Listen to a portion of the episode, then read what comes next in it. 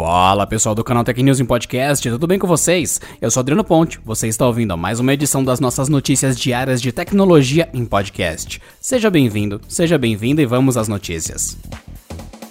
O Facebook lançou um novo aplicativo que permite que especialistas façam previsões e depois revejam se elas foram precisas. Chamado de Forecast, o app tem como objetivo identificar eventos futuros, como o Covid-19, e preparar o mundo para eles. Até o momento, o app tem apenas especialistas convidados que podem apresentar suas previsões e o raciocínio por trás delas. O público, por sua vez, pode votar em quais prognósticos eles acham que tem maior probabilidade de se tornarem realidade. Segundo o Facebook, a primeira iniciativa do Forecast começa nesta terça-feira, dia 23, com pesquisadores e acadêmicos da área de saúde prevendo os impactos e resultados da pandemia do coronavírus. Para algumas pessoas do mercado, o problema do aplicativo é que a especulação de certos cenários pode reforçar crenças e medos. Outro ponto a ser observado é que todo o processo de eleição do público se resume a escolhas binárias, uma forma muito simplista de avaliar propostas tão complexas.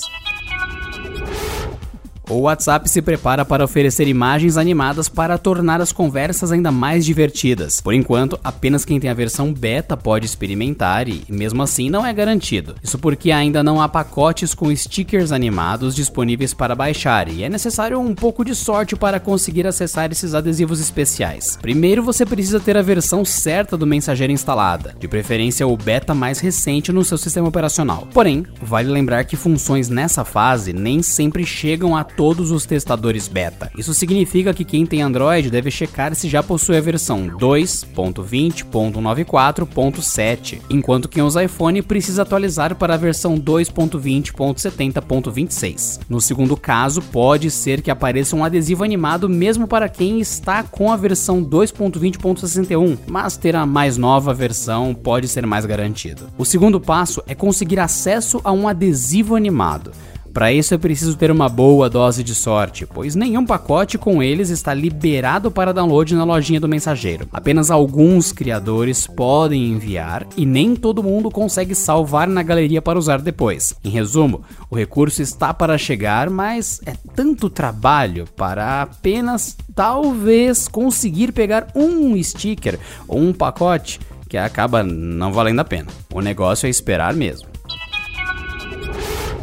Durante a abertura da WWDC 2020, a Apple listou discretamente três grandes mudanças para criadores de apps para iPhones, iPads e Macs. Em breve, as decisões do processo de avaliação de aplicativos para as lojas dos dispositivos poderão ser questionadas, assim como as próprias regras das App Stores. Outra mudança anunciada pela empresa é que a correção de bugs não será bloqueada por violações de regras, exceto nos casos ligados a problemas jurídicos. Os anúncios acontecem em um momento delicado para a empresa, já que ela passou a ser investigada pela Comissão Europeia por práticas anticompetitivas. Em comunicado à imprensa, a Apple informou que as mudanças serão implementadas no verão do hemisfério norte, que começou no último sábado, dia 20, e vai até o dia 22 de setembro. Os desenvolvedores de apps terão dois novos mecanismos de apelação na App Store. O primeiro tratará de violações de regras identificadas durante o processo de avaliação de apps. Já o segundo permitirá aos criadores questionarem as regras adotadas pela Apple, sem necessariamente envolver um aplicativo em processo processo de aprovação. A companhia divulgou a alteração apenas em seu site em inglês até o momento.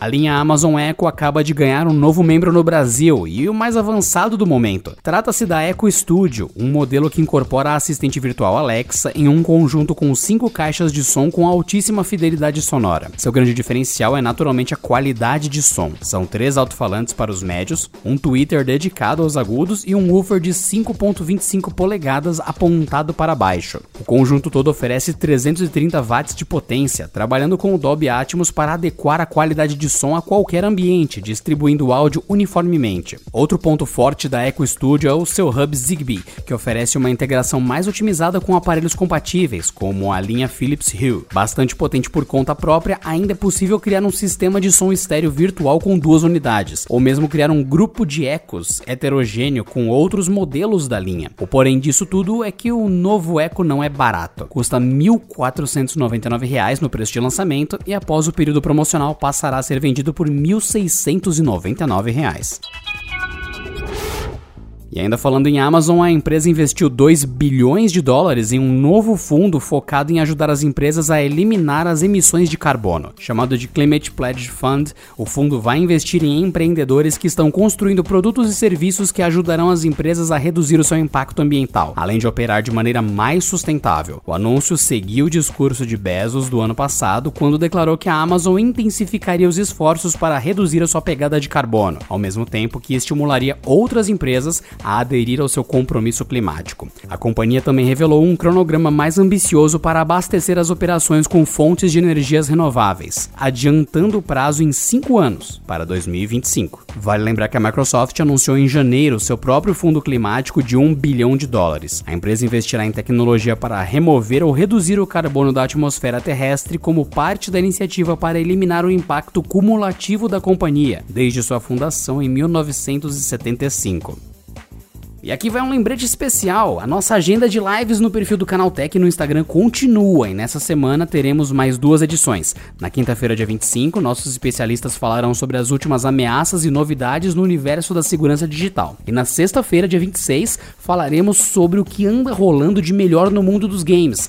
As duas lives começam às 6 horas da tarde. Inclusive, nossa primeira live aconteceu na última sexta-feira, dia 19, e falou sobre o novo PlayStation 5 e o tão esperado lançamento do jogo The Last of Us Parte 2. Você pode conferir o bate-papo na íntegra lá no nosso perfil do Instagram, que é Canaltech com CH no final. E por hoje é só, pessoal. Nos vemos nessa quarta-feira na próxima edição do Canal Tech News em podcast. Se cuidem e até lá. Essa edição contou com a apresentação de Adriano Ponte, roteiro de Rui Maciel, edição de Gustavo Roque e editoria-chefe de Camila Rinaldi.